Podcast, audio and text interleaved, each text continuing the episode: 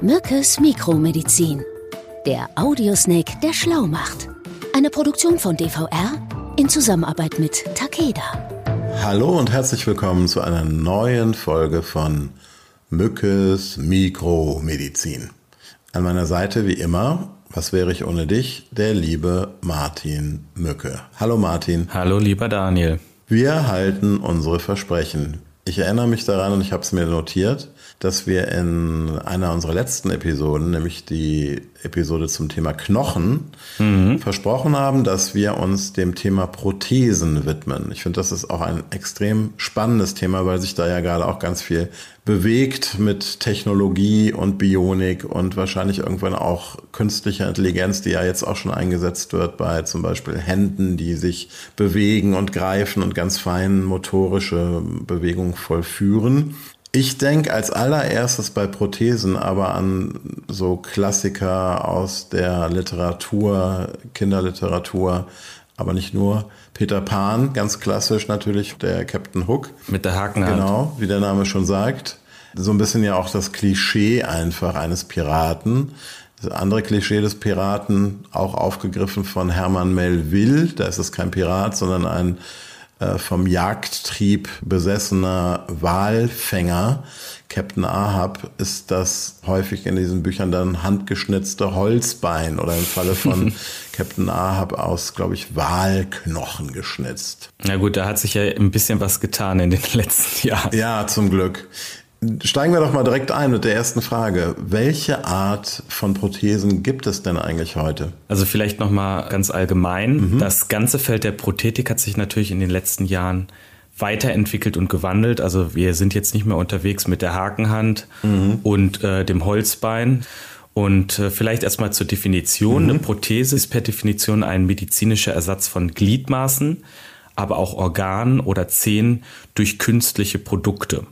Ah, okay. Also das, das habe ich zum Beispiel nicht gewusst. Wenn ich eine Brücke in den Mund bekomme vom Zahnarzt, dann gilt das schon als Prothese? Eigentlich per Definition ja. Okay.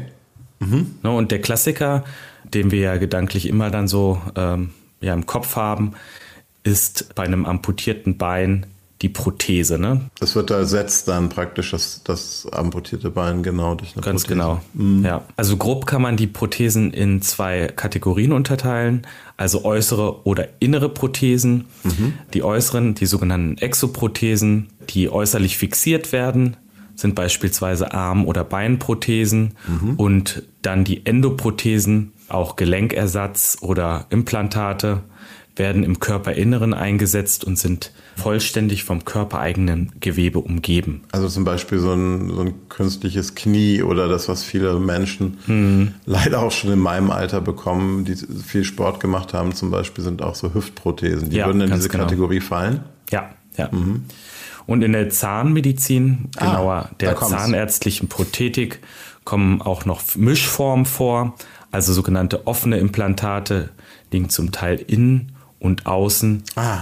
wie es bei Zahnimplantaten zum Beispiel der Fall ist. Ne? Ah ja, logischerweise. Du hast diesen Teil, der praktisch im Kiefer verankert ist und den Teil des sichtbaren Zahnes. Mhm. Genau. Also wenn wir dann noch weiter unterscheiden, kann man auch von Totalprothesen, also Vollprothesen sprechen oder Teilprothesen. Mhm. Guckt man sich das zum Beispiel im Bereich des Kniegelenks an, kann man sagen, wenn man das Kniegelenk voll ersetzt, dann sind das Total-Endoprothesen. Mhm.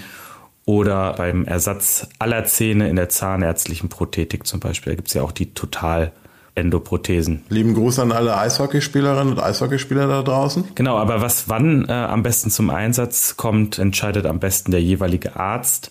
Ziel ist es natürlich, dass alle Arten der Prothese dem Körper möglichst lange zur Verfügung stehen und mhm. komplikationsfrei dann auch funktionieren und deswegen muss man halt auch gucken, wann setzt man was ein. Also ebenso unterschiedlich wie die Arten der Prothesen ist ja wahrscheinlich auch ihr Aufbau ne, und die Materialien, die zum Einsatz kommen. Kannst du dazu noch mal was sagen? Mhm. Also bei Endoprothesen hat sich heute eine Mischung aus Kunststoff und Metall bewährt. Mhm. Genauer Polyethylen und Titanlegierung ist so ein Thema. Ziel ist es immer, den Abrieb eines künstlichen Gelenks wie zum Beispiel der Hüfte, möglichst gering zu halten. Ne? Mhm. Aber da kommen zum Beispiel auch andere ähm, Materialien in Frage, wie zum Beispiel Keramik, Chrom, Kobalt und auch Knochenzement, den man einsetzen kann, mhm. um dann äh, die entsprechenden Prothesen einzubauen. Mhm. Und wozu benutzt man zum Beispiel Knochenzement? Ja, zum Beispiel, um das künstliche Hüftgelenk entsprechend zu verankern und mit dem Knochen verschmelzen zu lassen. Okay, es hat aber sicherlich, weil das Zement ja nur ein Bindemittel ist im Prinzip, wenn ich es richtig verstehe, ja sicherlich auch mit der Stabilität der jeweiligen Körperstelle zu tun, oder? Ganz genau, ja. Und natürlich hat das auch was mit dem Alter der Patientin zu tun, ne, mhm. ne, wo das dann eingesetzt wird. Ja, also ein morschen Knochen mit sehr stabilem Knochenzement zu kitten, macht wenig Sinn. Genau. Dann Thema Exoprothesen, also Exoprothesen wie Fuß- oder Beinprothesen äh, sind häufig aus Carbon, also Kohlefasern. Mhm. Wenn man sich zum Beispiel die Paralympics anguckt, ne, da mhm. sieht man ja die krassesten Exoprothesen, die da zum Einsatz kommen. So leicht und flexibel ist das, ja. ne, das Carbon. Das gibt's ja auch irgendwie bei Sportgeräten deshalb, also bei Fahrrädern. Ja, und zum Beispiel beim Weitsprung, da haben mhm. Menschen, die keine Exoprothesen haben, eher das Nachsehen. Ne? Ja. Ja gut, du hast natürlich nochmal diesen Federeffekt dabei. Ja, ne? ja. Das ist aber einfach natürlich ein toller Werkstoff. Also es ist sehr leicht und gleichzeitig aber auch sehr robust und hält starker Belastung aus, äh, stand. Also wenn man das zum Beispiel sieht, wie biegsam diese Prothesen dann auch sind. Äh, Paralympics ist da ein gutes Beispiel. Wie sind denn Prothesen eigentlich entstanden? Also ich, ich habe mal gelesen, die älteste nachgewiesene Prothese ist über 3500 Jahre alt und kommt wohl aus Ägypten. Mhm. Auch das ja eine bei uns sehr beliebte Ära. Da handelt es sich wohl um eine Prothese aus Holz und zwar etwas skurril, eine Prothese, die einen großen C ersetzt hat. Vielleicht beim Pyramidenbau ein Stein auf den selbigen großen Onkel gefallen. Und diese Prothese wurde an einer mumifizierten ägyptischen Frau entdeckt. Ach, das wusste ich nicht. Also das ist mir auch neu. Und vom historischen Kontext nicht ganz so weit entfernt. Es gab einen römischen Offizier, Marcus Sergius Silus, im dritten Jahrhundert nach, äh, vor Christus. Und das war der erste bekannte Träger mit einer Prothese, also der erste, dem man auch einen Namen zuordnen konnte. Und er hatte ähnlich wie der berühmte Götz von Berlichingen eine Eisenhand, weil er seine ursprüngliche von Geburt an ihm angewachsene Hand im Kampf verloren hat. Ähm, wenn man sich jetzt aber diese sogenannten äh, Cyborg-Sportler anschaut, wie sie spöttisch manchmal genannt werden, was natürlich nicht in Ordnung ist, ne? da ist ja echt einiges passiert. Ähm, wie steht es denn um die Entwicklung der Prothetik? Wie ist da der Status quo? Ja, also zum Glück ist da natürlich einiges passiert. Und ähm, wenn dir im Mittelalter durch Lepra beispielsweise ein Bein amputiert werden musste, bist du mit einer sehr hohen Wahrscheinlichkeit auch daran verstorben, ne? Mhm. Da das Prozedere in der Regel ohne Narkose über die Bühne ge ah, gegangen ouch. ist. Ne? Ja. Kannst du dir vorstellen, ja. was da los gewesen ist in der Zeit. Und die hatten halt auch keine wirklich coole Idee, was Material angeht, um dann so eine Prothese herzustellen. Ne? Genau, also man hat da mit Holzplatten oder Holzstielen gearbeitet, die dann die Prothesen dargestellt haben. Ne? Okay, und wann hat sich das geändert? Ja, also eine wirkliche Dynamik hat sich dann in der Prothetik ähm, erstmal ergeben durch die zahlreichen Kriegsversehrten nach dem Ersten Weltkrieg. Ne? Hm da gab es ja unzählige schwer verwundete Männer und die mussten dann auch entsprechend versorgt werden. Mhm. Und da fehlte dann mal ein Arm oder ein Bein oder ja. eine ganze Schulter war dann weggesprengt vielleicht. Also da hat sich wirklich viel getan.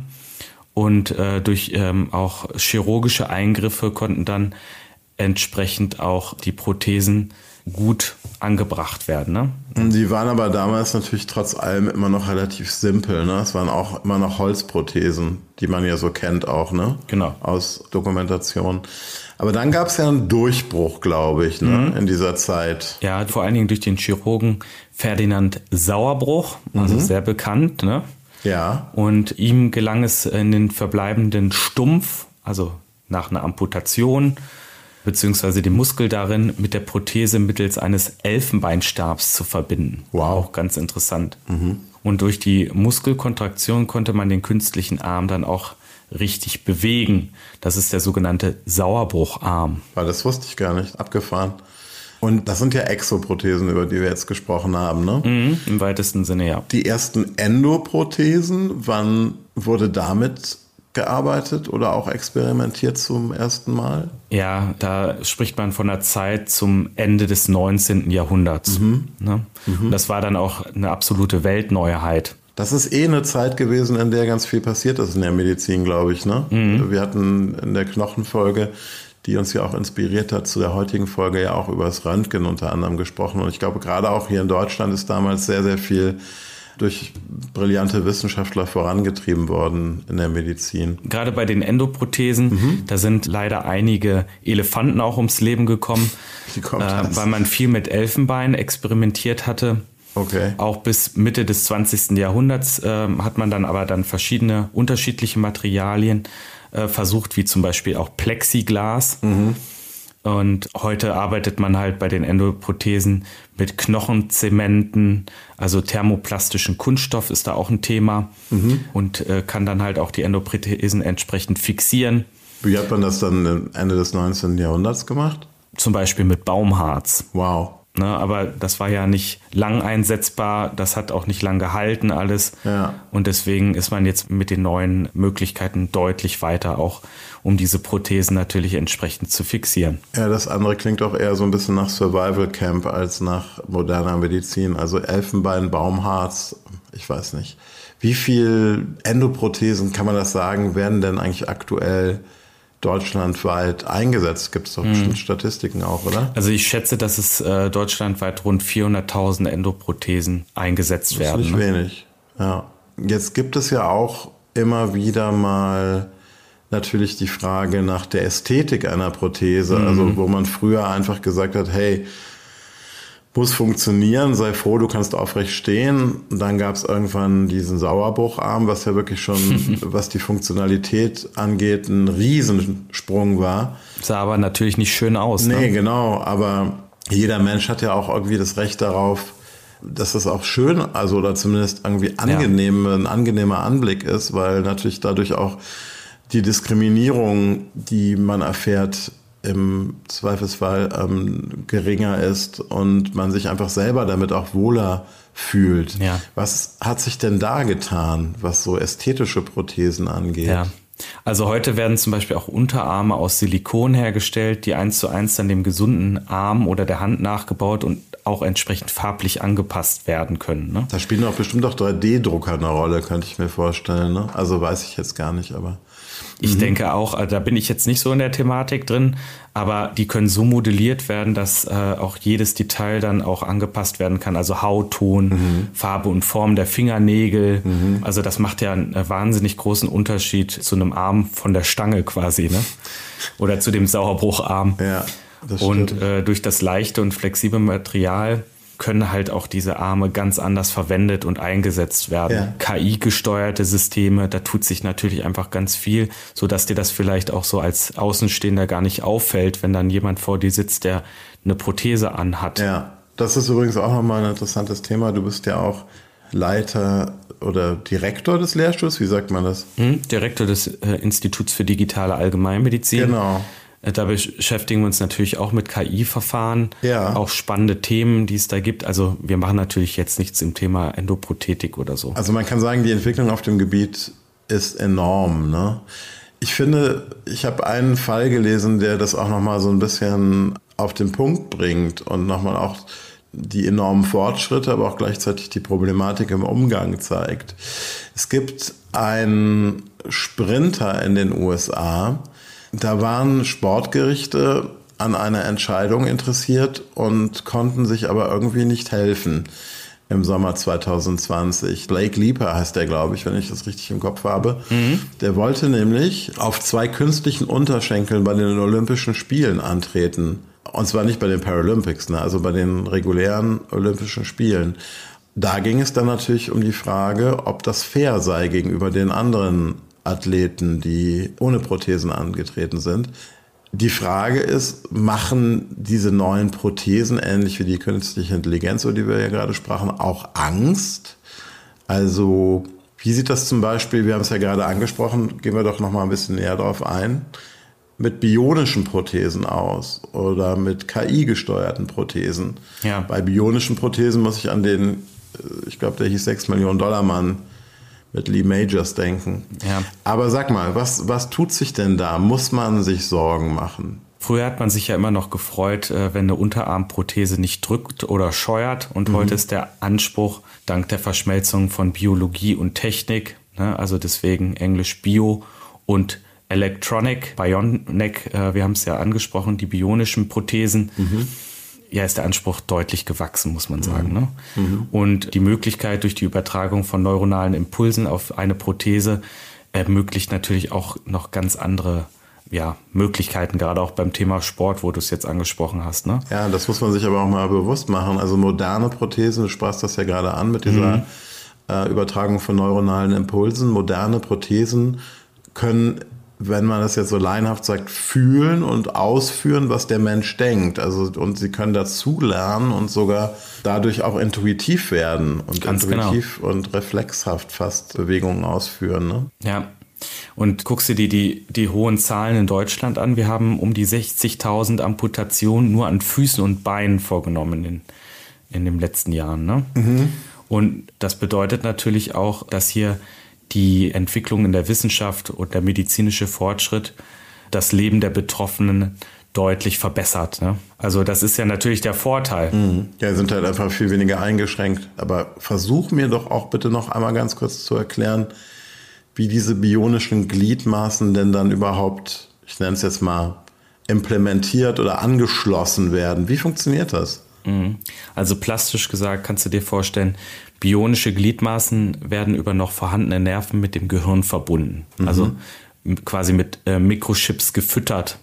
Ja. Und auf diesen Mikrochips finden sich dann Daten der natürlichen Bewegungsabfolgen, zum Beispiel Greifen oder Gehen. Und diese Chips steuern dann die Motoren in diesen Hightech-Prothesen. Und die Motoren? Ja, die ersetzen quasi die Muskeln. Ne?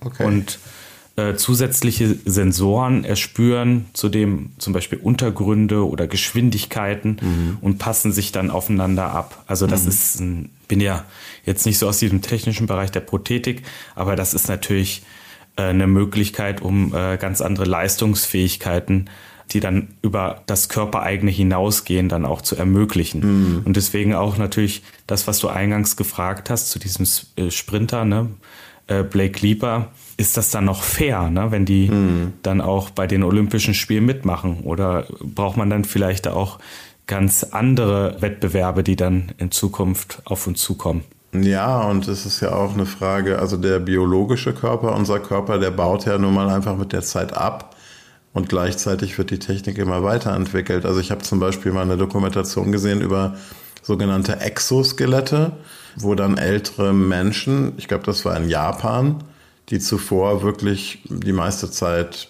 im Sessel saßen und sich wirklich sehr eingeschränkt bewegt haben, auf einmal wieder in der Lage waren zu gehen und auch sogar Wasserkisten zu tragen und Gewichte irgendwie von A nach B zu bringen.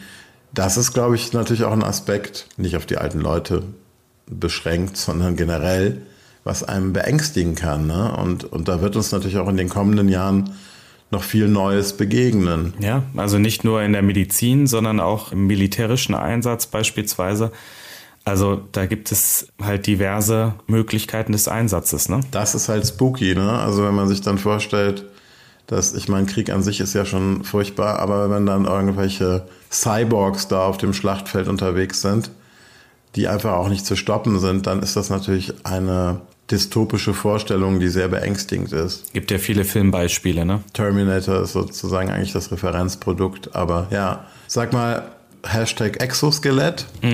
Ähm, medizinisch gesehen ist das ja wirklich eine tolle Geschichte. Ne? Also da können ja, wenn ich das richtig verstanden habe, sogar Menschen mit Querschnittslähmungen von profitieren. Wieder mobilisiert werden. Ja, ja, das stimmt.